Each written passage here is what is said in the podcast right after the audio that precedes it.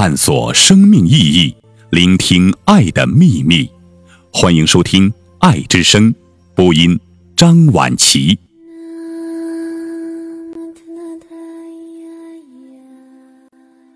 疾病自愈的五个条件。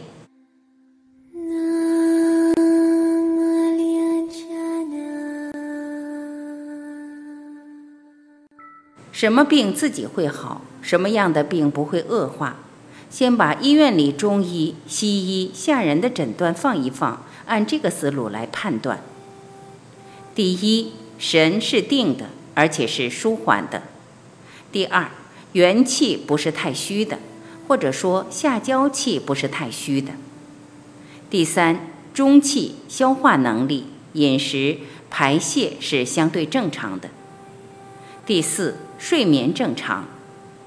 第五，几个通道，出汗、小便、大便、月经是正常的。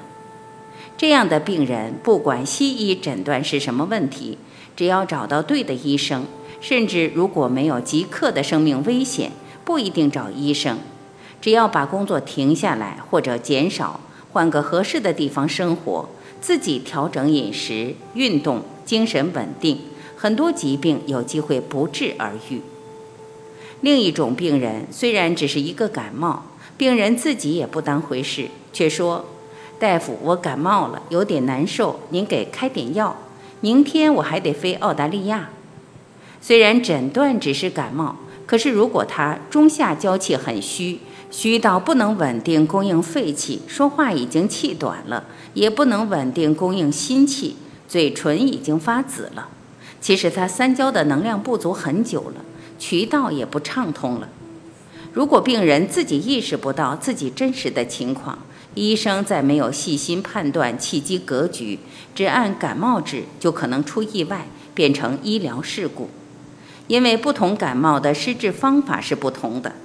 正常的感冒属于上焦病，需要开；而这类虚性感冒虽然有感冒症状，但这个症状只是标。本是虚的，应该和。如果把需要和的虚症感冒误开了，大方向错了，就容易有危险。所以要忘掉所有的病名，先如实观察这个活生生的人，看他的气机格局，不能被症状和诊断牵着鼻子走，否则会被误导。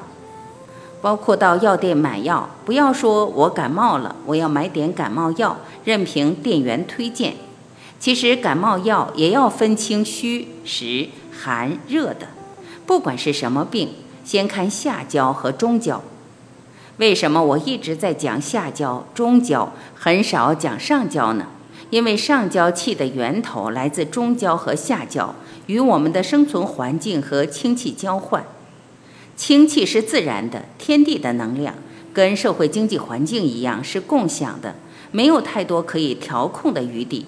除非换个环境，所以这部分我们先不多讲。为什么中医非常重视脾胃、重视消化？因为这是最重要的能量来源，相当于每天的现金流，也是容易调控的一个环节。人下焦呢不太好调控。对于现代人，损伤下焦最重要的因素是睡觉太晚、神气过用、用意太过、用眼过度、手机、电脑不间断使用。《黄帝内经》说，眼睛是神气出入之所，也是五脏六腑的精气上注之处。还有，当你深入思考一样东西，想未来的一栋房子，或者用力想你特别喜欢或不喜欢的人，这时你就变成了一个发射塔，精气神都发射出去了。作为病人，不管是得了感冒，还是比较严重的病。重要的不是这个病名和病名背后的可怕投射，而是自己身心意的状态。这个状态决定了你是好转向愈还是恶化加重，也决定了医师有多少空间、时间和资源来帮助你。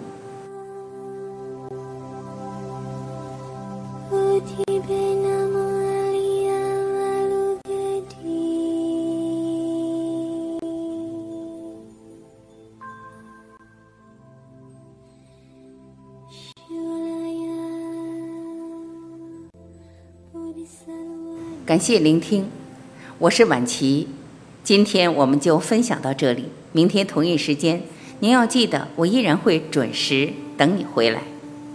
再会。